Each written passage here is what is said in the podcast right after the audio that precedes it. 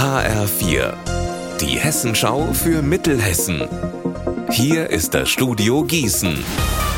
Mit Markus Nahloch, schönen guten Tag. Für den Angriff auf Schafe in Waldsolms im Lahn-Dill-Kreis ist tatsächlich ein Wolf verantwortlich gewesen.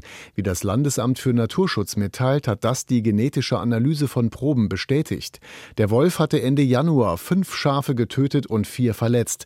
Es handelt sich damit um den zweiten bestätigten Wolfsübergriff in Hessen auf Nutztiere in diesem Jahr. Bei Bauarbeiten an der Kongresshalle in Gießen sind Überreste der alten Synagoge gefunden worden. Die wurde 1938 von den Nationalsozialisten zerstört. Einzelheiten von Mark Klug. Das jetzt freigelegte Kellergewölbe ist gut erhalten, genauso wie viele Spuren des Feuers, zum Beispiel mit dem Boden verschmolzener Eisenstangen oder Überreste eines verbrannten Gebetbuchs. Diese Funde werden jetzt vom Landesamt für Denkmalpflege restauriert. Und die Stadt will retten, was von der Synagoge übrig ist, muss aber das Interesse der Kongresshallen GmbH als Bauherr und den Denkmalschutz der Halle selbst beachten. Nur eins ist bisher fest geplant, in der nächsten oder übernächsten Woche, da soll es hier einen offenen Besuchstag geben. Höhepunkt der Fastnacht in Mittelhessen. Am Sonntag gibt es nach zwei Jahren Pause wieder die traditionellen Umzüge in Gießen, Wetzlar und der Faschingshochburg Obermörlen. HF4-Reporter Klaus Pradella, was ist denn dein Geheimtipp?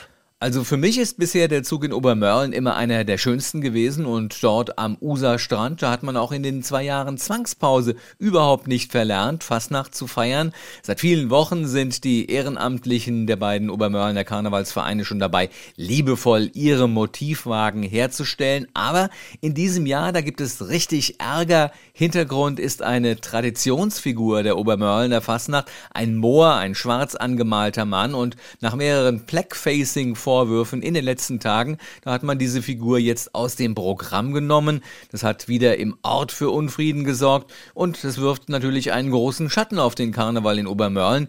Jedenfalls soll es am Sonntag nun eine Erklärung von Alexander Trier, dem Obermörlener Zugmarschall, geben. Der Zug aber findet auf jeden Fall statt. Unser Wetter in Mittelhessen. Heute Nacht ist es dicht bewölkt, zeitweise regnet es. Die Tiefstwerte zwischen 10 Grad in Bad Vilbel und 8 Grad in Weilroth.